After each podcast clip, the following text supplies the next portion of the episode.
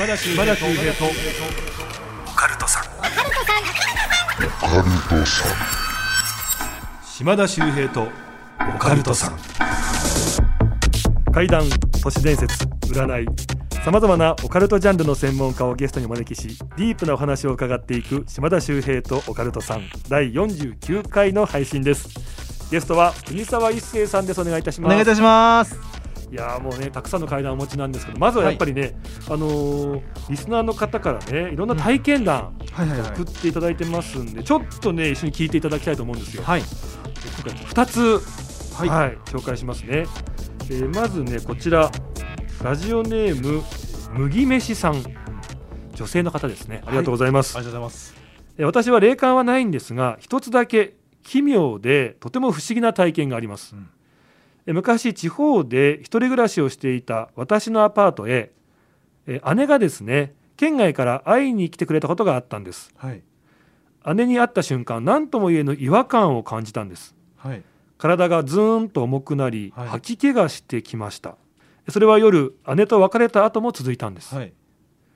必死になって帰宅をしすぐに寝たんですがその夜なんですユニットバスの中のシャワーカーテンの向こう側うん。カーテンの向こう側に女性がいるという夢を見ました。え自分はワンルームの部屋に、まあ、リビングの方にいるのにうん。ユニットバスに知らない女性がいるというのがなぜかわかるという夢なんです。えーお風呂の扉を開け中に入りシャワーカーテンを一思いにシャッと開けるとはい。その女性はものすごい顔でこちらを睨んでいたんです。うん。そこで目が覚めえー怖すぎてその姉にですね今こういう夢見たんだってことをメールで伝えたんです。うん。すると姉から「それ本当？ごめん。私数日前に心霊スポット行ったんだよね。うんうん。もしかしたらそこで何か連れてきてその霊をあなたに移しちゃったのかも」と謝られました。えいろいろ疑問は残る体験でしたがその後は何も起きなかったのであれは単なる悪夢だったのかもしれませんでもあの夜ヘロヘロで帰宅した時ユニットバスのドアの前にお守りの入ったバッグを無造作に置いて寝たこととあの女性がすごい顔で睨んできたこと何か関係があるのかもしれないなと思っていますあでもあるんでしょうね。そうね連れて帰ること。まずだってねそのお姉さんに会った瞬間何とも言えぬ違和感を感じたっていうはいはいはい。体がズーンと重くなって吐き気がしたって言ってますけどね相当強いもん連れて帰ってきてますよね。お姉さん。やっぱ何かその時点でなんかうん。お姉ちゃんが連れて帰ってきちゃってっていうそれを見た、うんう感じたっていうことがあったのかもしれないですもんね。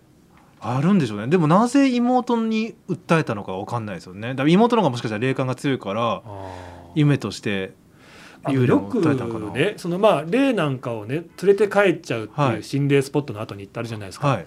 でそれをなんかどこかに寄った時にそこに置いてっちゃうっていう話も聞きません？あありますありますありますありますよね？あります。だから僕ら心霊スポット行ったら必ずコンビニ寄るって決めてますもん。あのこれあるあるでね、はいそういった場所に行った帰りは直で家に帰っちゃいけないっていう、うんうんうん。どっかワンクッション置かないとまんま家に連れ帰っちゃうんだよって話あるじゃないですか。はいでこれねあの逆の話で、はい。なるほどと思ったんですけど、はい。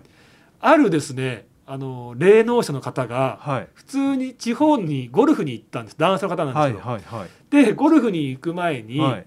なんかコンビニに寄ってちょっとおむすびとかサンドイッチ買おうかなと思って、はい。入った瞬間にブワーってもう入っちゃってええうん。なんだここってものすごい霊がいるみたいなはい感じ、はいはい。すぐ出たんですって、はい。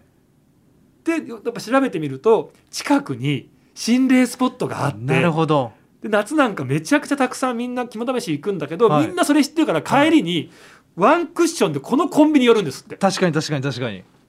だからそのコンビニにもしかしたらそのみんな連れ帰らないようにってワンクッションでってことだからそこにたくさんの霊がもうなんかもういい迷惑ですよね、めっちゃ迷惑ですねまあ、移されて置いてかれちゃってるんじゃないかっていいうや確かにそんな考えたことなかったけど確かにそうっすよね。そうだって今まで多分国沢さん心霊スポットたくさん行ってはい。数々の霊たちをいろんな場所に置いて帰ってきちゃってるかもしれないですもんね。めっちゃ立ち悪いことしてますね僕。立ち悪い。めっちゃ迷惑かけてるじゃないですか。それはそうです。だってね置いてったらね、そこに残るっていうねこともあるわけですから。はいいやだから霊からしても気まずいですよね。ずっとだからそこに貯金型で溜まっていくから前にいた霊がああなたはもうなんですね。もう帰れませんよみたいな感じになるわけじゃないですか。で そうなるともうね新たな心霊スポットがそこに誕生しちゃうとかっていうね、確かに。はあまあでもあるのかもしれないっていう。であのね不思議なのがすごくね怖い形相で睨んでたっていう、はい。で一応そのね、えーユニットバスの前にお守りが入ったバッグを置いてたからっていう。なんかそのお守りっていうのがこう霊からするとなんかこう恨めしいものになっていてそんな表情をしてたのかもしれないっていうね。なるほどね。いろんな捉え方できますよね。そのそんなもん聞かねえんだよっていうメッセージなのかもしれへんし。もしくは、うん。まあ、本当に効果があるものだから、うん。それによってなんかこうね、うん。うん入っていけないからぐーって恨めしいとか。なるほどなるほど、うん。あすごい。でも考察できるお話ですよねまあね、これ以降は何もなかったってことなんでね、うんちょっといいんですけどもね、まあ、あの皆さん心霊スポット行った帰りにね直に帰っちゃいけないという話は有名ですけども、はいワンクッションを置くということはそのワンクッション置かれた場所店っていうのは そういう迷惑もあるかもしれないってことはちょっと覚えておいた方がいいかもしれないですよね。確かにはい。ちょっと不思議なお話ありがとうございました。麦飯さんでした。でね、もう一通、はいはいぜひ紹介させていただきたいんですけど、はいもうね本当にこの番組で言うのもなんですけど心温まるというか嬉しいメールいただいちゃいまして。嬉しいメール？この例の体験談で？た体験談なんですかね。はい、はい。これね兵庫県に住んでいる小学校6年生の男の子からいただいたんです、えーうんうんうん。ペンネームいいですよ。はい。きゅうり大好きっ子ちゃん。めっちゃ可愛いやん。6年生の男の子が、はい。きゅうり大好きっ子ちゃん。めっちゃ可愛いやん。人生の初メールをこの番組に出します。うわーそれは嬉しいぜひ放送してください。びっくりマークびっくりマークびっくりマークびっくりマークびっくりマークって5つついてます。懇願がえぐいですね。この時期にあその小学校6年生で懇願も覚えたんですね。初の。いやこれはきゅうり大好き子ちゃんのね、うん。もう人生初メールはやっぱりもうここで成仏させてあげないと。普通に言葉のチョイスあってんのかなそそれれないですか？ちょっとまあ紹介させていただきたいんですよ、はい。オカルトさんが大好きで毎週楽しく聞いてます、はい。嬉しいですね。僕の怖い体験をメールします、うん人生初メールが怖い体験を送るっていうね。でよっぽど聞いてほしいんですよそうですね。さんに。ありがとうございます、うん。もうしっかりとね紹介させていただきますね、はい。数年前にもみじを見に京都の貴船神社に行きました。うんうん。有名な神社ですね、えー途中これね電車で行ったんですがその電車に乗っている時のお話です。はい。その電車線路と民家がギリギリに立ってるってま感じですね、うんうんうん。本当にこう線路のすぐ横に民家がある。はいはいはいはいでその間にフェンスが立ってるっていう、はい。とこだったんですけどもその線路ギリギリに立っているマンションかアパートうん。があったんですがその小窓のところからですねうん。男の人らしき人物が出てきたんです、うん。電車がねこうね民家ギリギリをこうバーって走るはそのアパートかマンションか分かりませんが窓から男の人がこう顔がぐっとこう出てきたと、いはい最初は手が出てきて次に頭が這い出てきて最後胸元あたりまで窓から出てきました。うん。ぐーっとこう窓から出てくるわけですね、はいはいはい。その後線路に尋常ではないスピードと量で嘔吐していました、スピードと量。はい、うん。車内からですねもう僕はびっくりして見ていましたが、うん。もうこの電車がねずっとこう走り去るんですけどもその男性のこと見えなくなるまで吐き続けていました、うんえーこのすごく怖いものですけどもね同じタイミングで横に座っていたお母さんも見ていました。は僕のお母さんはちょこちょこ幽霊を見る人です。いうん。僕はその人を見てから人間ではないようなものを見るようになりました。この男の人やっぱり霊感と関係あるんでしょうかっていう。なるほど。はい。どうなんでしょうね。その幽霊としたら吐砂物は残ってんのかとか知りたいですよね。ああでもやっぱそれはもう電子で走りすぎてますんで、やっぱ確認はできないですよね。うん。そうですね。だからねそれが本当に幽霊なのかもしかしたらこの線路沿いに住んでて電車の振動で寄ってるおじさんなのかはちょっと分かんないですけど。く国沢さんはいはい。きゅうり大好き子ちゃんが人生初で不はい。思議体験したって送ってくれてるんですよ、はい。なんですかその急にそのマンションかアパートか分かりませんけど窓からガーッと顔出してはいはいはい線路に入ってた男性、これ普通の人間おじさんなんじゃないかって言いたいってこと今。今ですか？今俺なんてこと言ってんすか？キュウリ大好きっ子ちゃんがせっかく人生の初めてのメールくれたのに俺は。やっぱりこれは何か霊感と関係あるんでしょうかっていう。どっちだろう？えでもそっからだって霊体験するようになったんでしょ？まあ、ちょこちょこ人間ではないようなものを見るようになりましたっていう。でお母さんも霊感が強いってことは、はいなんていうのその霊感を引き継いで見た可能性はありますよね。うんはいはいはい。はい。はい今合ってますか？今不安ですけれども合ってますか？はい。尋常じゃないスピードと量で嘔吐してたんですよ、ん人間がそんな尋常じゃないスピードと量で嘔吐しますか、いやそれはだからね全然できないですもん絶対ね。その 尋常じゃない。ちょっと待ってこんなに冷や汗かいたん久々ですよ気使いますね。今巻き返してますよ。ちょっと待ってくださいね。まあまあうん。ね、あのきゅうり大好き子ちゃんもしかしたらね、やっぱりこう聞いた限りだとうん。やっぱりこうどのような状況かわからないですけど、うん。普通にこうね人間の可能性ももちろんこうあるんじゃないかっていうね。そうそうそうそうね、うんうんうん。可能性としてなんででもそこから霊感が身についてちょっと霊的なものを見るとかお母さんが霊感強くてあれ霊だよって言ったらもしかしたらそうかもしれへんし本当に。え実際その霊がうんこの吐くみたいな、うん。そんな事例ってあるんですかね？でも聞いたことはありますよええありますあります。幽霊が吐いてる？幽霊が吐いてるみたいな。でずっとそれを繰り返してるみたいな。え酔っ払いの霊とかってことですか？いやだから体調悪いとかもあるんじゃないですか。その体調悪くて亡くなってるところをずっと繰り返してるみたいな。っあていう可能性はありますよね。だからもしかしたらもう例としたらそのおじさんがもう最後その家でもう病的なことになってしまってででも家で測れへんっていう意識朦朧とした中うわーって吐いてその直後に亡くなってしまった例やったらそれが繰り返されてるってことあるかもしれない。だから尋常じゃないっていうのは多分そういうなんていう病的なもので本当に嘔吐した吐砂物なのかそれとも血が混ざってるのかも分からへんしそれが幽霊として繰り返されてるのかもしれない。ちょっとねなんかあのーまあきゅうり大好き子ちゃんね、はい。人生初メール送っていただいて、はい。まあちょっとねあのーまあ確かに不思議だし、まあはい。でもちょっと怖いだろうなっていう体験だったんですけど、なんかねその後いろんな経験するなんてことがあるのでちょっとまた何かあったらメール送ってほしいですね。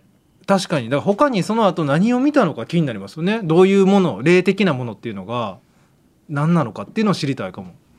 あとお母さんが霊感あるってことなんでね、はい、そのお母様のお話とかもちょっとねまたちょっときゅうり大好き子ちゃんにこう取材してもらってはい、こっちに送ってもらったりとかしたら嬉しいですよね。確かに。だ中学校1年生になって中学校2年生になった時にもっとこう文章が上がってるっていう成長も見れますからね急にですこっちの2通目3通目のレベルが上がっていってるぞっていうなんかその成長もこう見守りたいですよね。そうですねきゅうり大好き子ちゃんの。何があったか分からんけどキュウリ大嫌いに変わってるかもしれないしある年になったら急に反抗期でキュウリ大嫌いっ子ちゃんになったかもしれないっていうね。そうそうそう僕らその辺も見守っていきたいので、ねはい。とよかったらね待ってますんで、はいあり本当に人生初ねメールにこの番組を選んでくれてありがとうございました。ありがとうございますがとうございます。今回もですね国沢一生さんの怪談話この後聞いていきたいと思います。最後までよろしくお願いいたします。島田秀平とオカルトさん。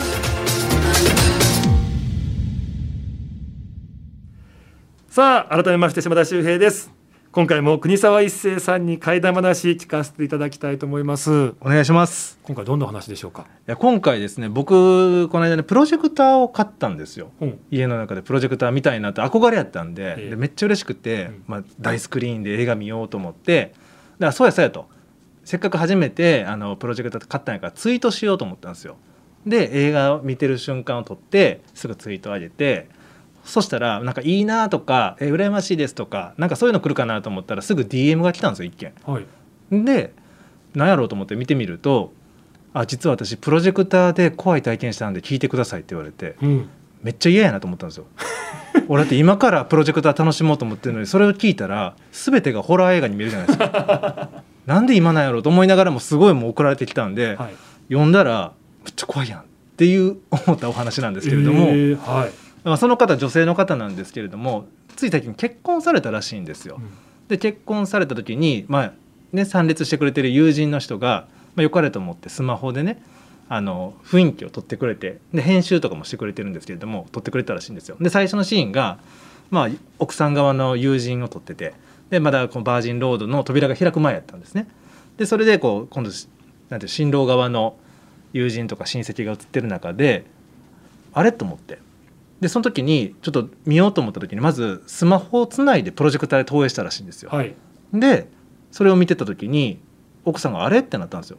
で何かなと思ったら旦那さん側の親戚のおばちゃんの横にこれほんまに結婚式に来る服かっていうぐらい T シャツでボロボロの服を着た男の子が立ってるんですって男の子って何歳ぐらいの？もう小学校高学年ぐらいの男の子が立っていて、で心配になったから旦那さんに「大丈夫？この子虐待されてない?」って聞いたんですよ。うんそしたら「いや絶対ない」と「この親戚のおばちゃん俺よう昔から知ってるけどめちゃくちゃ優しいいい人やから絶対に虐待なんかしない」と。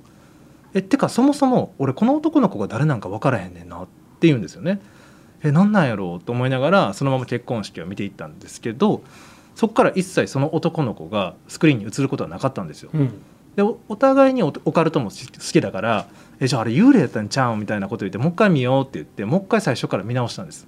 だから新婦側の友人が映ってて今度新郎側が映るんですけれどもあれってなったんですよね。でそれがさっきおったはずの親戚のおばちゃんの横の男の子が今度見たら姿がないんですよ。はい。え今ここで映ってたよねってお互い確認して映ってたよねって言ってえじゃあおかしいおかしい。じゃあどのシーンもないよねって言ってもう一回最後まで見たけどやっぱり映ってないんですえちょっと待って気持ち悪い。もう一回見ようって。もう一回見たんです。やっぱり映ってないんですよ。えなんでなん？なんでなん？さっき1回目見たよなっていうことを言ってて。で旦那さんが「ちょっと待って!」って言って慌ててプロジェクター止めたんですよ。映像を。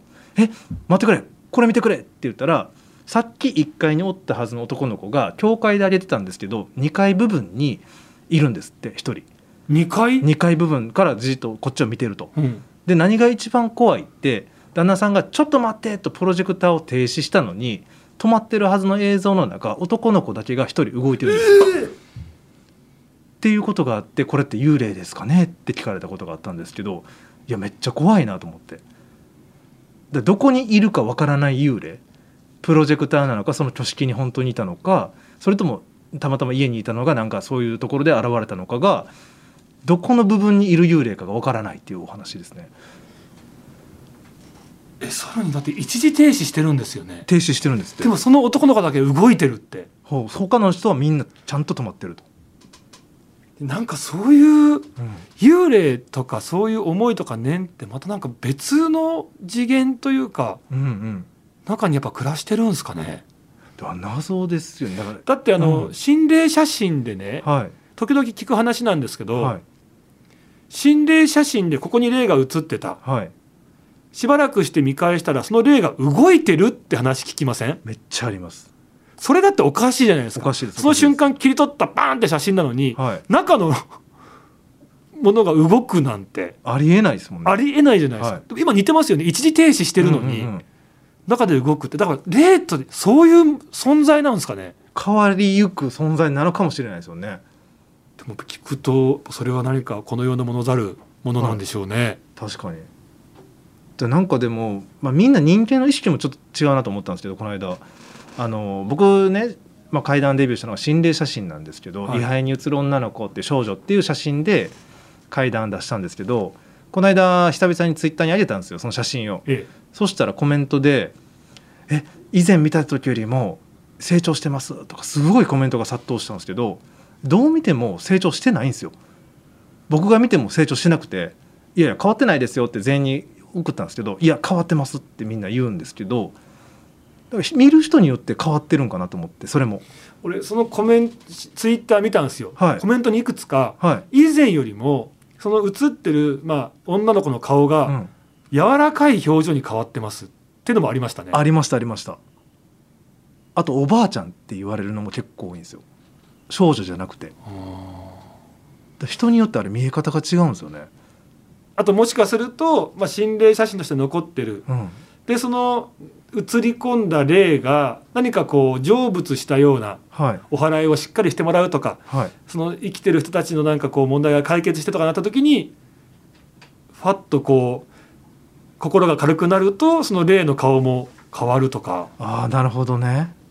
不思議ですよね。なんでそんなに変わるんでしょうね。ありえないじゃないですか変わるなんて。はい。やっぱり何かこう違う時空でっていうか時間軸も違うっていう存在で。あ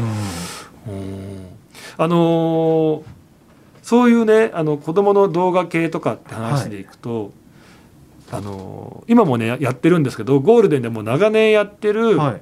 世界の不思議ないろんなこととかを取り扱ってる番はい組がはいはい。あるじゃないですか。はい。で以前ちょっと前まで夏にですねうん。視聴者から不思議映像とか、それこそなんか霊が映り込んじゃったとかっていう動画を募集して、はい。で番組が厳選して恐怖映像スペシャル視聴者投稿スペシャルとかでやってた時期があったはいはい。最近ああいうのないじゃないですか。ないですね。でこれなんでないんですかって聞いたら、うん。これはもうしょうがない理由なんですけどうん。今編集技術がもうすごいこう上がったことによって、はいはいはい結構簡単に作れちゃうんですってね、はいはいはい急に幽霊がバーンと映り込んで見えるような。うんうんうん。でそれを局からしても信じていやこんなものが送られてきましたって放送した後にいや実はあれ作ったんだよ。うんうん。とか言われちゃうともう局の番組の信用もなくなっちゃうし、はいはい。で怖いからでもなんかそういう視聴者からいただいた動画をなんかたくさん出すっていうコーナーがもうできないんですよっていうまず状況があるんですって。うんうんうんでもねそんな中以前やってた時にうん。その会議っていうのがやっぱりもう朝から晩まで見るんですって。はい。すごい数送られてくるから、はいはいはい。でその当時はまあねそんな技術もない頃だったんで、まあ、うん。10年、20年ぐらい前ですかね。うん。もう朝から晩までその AD さんが集まったやつを編集してもうみんなで見るんですって。はい。でもやっぱとにかく怖いやつを優先して放送していこうってなるはいはい。最強スペシャルなんで。はい。でその時に一番みんなが悲鳴上げてうわこれ怖いって思ったけどでもこれ怖すぎてちょっとオンエア載せられないなって言ってお蔵入りになったや伝説のうん。その番組内で動画があるんですよつって。それ何ですかって聞いたらあの湖畔にですねお父さんお母さん若いお父さんお母さんと小さな男の子っていうすごく仲のいい3人家族がはーってこういるような動画なんですって、はいで最初は3人がこう映ってるんですけどもそれはその三脚で撮っててはい。でその後お父さんがカメラを持ってうん。でお母さんと男の子が仲良くこう湖畔で遊んでるっていうのを撮影してるっていう、はい。もうただただ幸せなはいはいはい。ホームビデオだったんです。って、はい。で何が怖いんだろうなと思ってた瞬間に、はい。急に画面いっぱいにめちゃめちゃ恨めしいもうすごい形相の顔がバーンって画面に張り付くんですって、うん。で全員わーって悲鳴上げちゃうんですよ、はい。でなんだこれみたいな。はい。でとんでもないこれ心臓止まるかと思ったよ。つって。でこれを霊能者さんに見てもらったら「あこの張り付いた顔男の子ですよ」あ確かにこの子がめちゃくちゃ怒ってる顔だって気づくんですよ。はいはいはい。でこれなんでかっていうとその楽しげに遊んでたお母さんと男の子なんですけど、はい。これお父さんが知らないところでお父さんが仕事中にこのお母さんがめちゃくちゃ男の子を虐待してたっていう。でそれを言えないんだけどうん。お父さんに対して気づいて気づいてっていう気持ちがこういう、まあ、動画映像になってるんですみたいのがあって。まあ、すごく聞くと悲しい話、まあ、お母さんもねいろんなこう一人で育児をして大変だったのかもしれませんし、でまあ、すごく切ない話なんですけど、まあ、男の子も辛かったしただあの映像だけはもう絶対世に出しちゃダメだなっていうぐらいインパクトが強かったですっていうのをその担当の放送作家さんからはい。聞いたことありますね。めっちゃ怖いですねそれ。特定される幽霊って怖いですよね。だか特定と言いますと。らその男の子だって分かるっていう。そうだだだだ確かにみんながその映像でパーンって来た瞬間も怖かったんだけど、うん。霊能者さんがこれ男の子ですよって言って気づいた瞬間が怖かったって言ってましたね、うんうんうんうんあ確かにこの子の顔だっていうふうに気づいた瞬間。ちゃ怖い。やっぱ映像に残るってなかなかですもんねそして。うん。よっぽど伝えたかったんでしょうねその誰かに助けてほしいっていうもうお父さんじゃ気づいてくれないから頼む誰か気づいてくれっていう形だったのかもしれないですしね、でね、うん。別にこれ亡くなった霊とかじゃないじゃないですか、はいはい。その子の思い念じゃないですか、はい。そういうものもそうやってこう出てきて、はい。ね、動画として撮れてしまうこともあるんだなっていうめっちゃ怖いっすわ。なんかちょっと違うんですけど僕の友人がちょっとアイドルの男の子をやってるんですでやってたんですよ過去にね。はい。でその子が言ったら同じグループと2人で住んでてそのマンションが霊感の強い友達が行った時に入れないと言われたんですって、でどこなんで入られへんのって聞いたら風呂場からすごいなんかこう感じるから俺無理だって言ってごめんって言って帰ったらしいんですよほんまに。でもう残りのメンバー2人呼んでなんかあいつがこんなこと言ってたからさって言ってじゃん負けカメラ仕掛けようぜって言ってで風呂場にカメラを仕掛けに行ったんです負けたメンバーが。で最初なんかふざけてここで幽霊が見えるって言うんですってレポートごっこしてじゃあしばらく定点で置いときましょうって言って定点で置いてで1時間2時間ぐらい回した時に回収しに行ったんですよでみんな見てみようって言ったら見てったら、まあ、最初ふざけてるとでしばらく定点で流しててでみんなも飽きてくるからもう漫画読んだりとか携帯いじったりとかしてる中で突然男の人の声で「ないないない」って何か探してる声が入ってたらしいんですよ。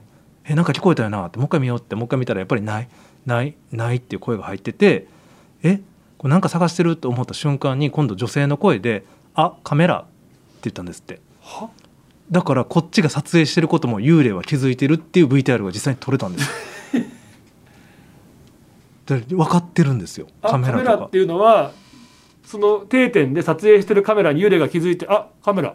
でそうそうそう撮ってる。ってこと？そう。それが声だけなんですけど入ってるっていう映像が。はい。いろんな話ありますうね、ん、あ幽霊ってその時にやっぱこっちのことも見えてるんだなっていうのをちゃんと理解してるんだなっていうのを初めて知った。だからやっぱさっきね、うん。ほらちょっと僕らある番組に一緒に出てたじゃないですか、はいはい。まあ、それがミステリースペシャルで他に出てたのが井下義井の吉井君、はい。ねあの階段がたくさんねある芸人さんだったり、はい。あと霊が見えるシークエンス早友さんとかね、はい。い、たじゃないですか。はい。でみんなでさっき話してたのがそのやっぱ階段とか霊も進化するって話で盛り上がりましたよね。はいはいはいはい。でやっぱりこう霊っていうのはなくなった存在だから、はい。最近なくなった霊っていうのは今のハイテクもちゃんともちろん使えるし、理解してるっていう。でやっぱりその階段を通して今のこう現代が分かってくるって言った中でさっきねあの井下義井の吉井さんが話してて面白かったのが、はい。霊の気づき方。はいはいはい。であの今喫煙所とかね、うん。ありますけど大体喫煙所ってもうなかなかなくなってはいるけども、うん。電熱式タバコだけは OK ですよっていうはいはいはい。喫煙所があると。はいでそこにあれ？なんであの人紙タバコ吸ってんだろう？うん。って気づいたら実はそれが幽霊だったってはいはいいうはい。お話とか、はい。あとあのー劇場でお客さんたくさん入ってるなと思って、あれなんであのお客さんマスクしてないんだろう？んうって思ったらそれが幽霊だったとかっていう、うんそうですよね。なんかすごいなんか今の話だなっていう。はいはいはい。面白いですよね。だから更新されていってるんですよねでなんか悔しいのがなぜガングロの幽霊はいないんだろうと思いますよね。ガングロギャルの幽霊の話俺聞いたことがないんですよ。確かにあんま聞かないっす。ヤマンバギャルみたいな。そうそうそうそうそチョベリバーとか。うねつけ爪めっちゃ長いやつしてる幽霊とか見たことない聞いたことないシアじゃないですもん。チョベリバーですもん、ね今で出方がね。ええ。おってもおかしくないはずですからね絶対にちょっとなんかそんな話なんかもあったら皆さん教えていただきたいですね。はいはい、ありがとうございます。ちょっとそろそろお別れの時間でして、はいえー、3回にわたってゲスト出ていただきましたけど、はいいかがでしたか？いや楽しかったです僕は周平さんの知らない一面が見れたことがまず嬉しかったですよねまあ主にい一回目ですよね。主に1回目ですね国沢さはいん回一回目ですよね。でもなんかイメージからしたらもう周平さんって完璧やったんですよね全てにおいてまあパーフェクト紳士みたいな感じだったんですけどそうじゃない一面。ポンコツ具合も見えたから。いやそれに関してちょっと言うと言い訳じゃないんですけど、この番組のこのスタッフ陣もなんかそういう空気感がちょっとあるなって僕は常々思ってるんですよ。でもその周平さんを求めてるってことですか？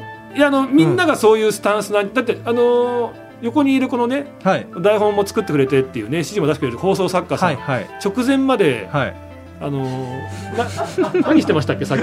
なんか必死にこうはいはいはい携帯をぐーっと真剣に見てるから、はいはい。あなんか今回のこのね収録に関してのなんか調べ物とか、はい。心霊スポットがどうとかいろいろこうやってるのかなと思ったら、はい。なんかえな何見てたんでしたっけ？グラビアアイドルのツイッターを。本当何してんすか？えそれだだだ誰のツイッター見てたんですか？え？片岡美優さんの。いやほんと何してんすか？本当に直前まで。で結構ほらいろんなお仕事やられてるんですよ、はいはい。アイドルの方ともね番組やってるから、はいはいあなんかそういう関係の方ですかって聞いたら完全にプライベートで。最近卒業されたんで、はい。なんかそのね今頑張ってる姿を今応援する気持ちで見てました、みたいなはいはいはい。ことをもう耳真っ赤っかにしながら、いやすごい。なんで一番喋ってないお前の水が一番減ってるんだよ。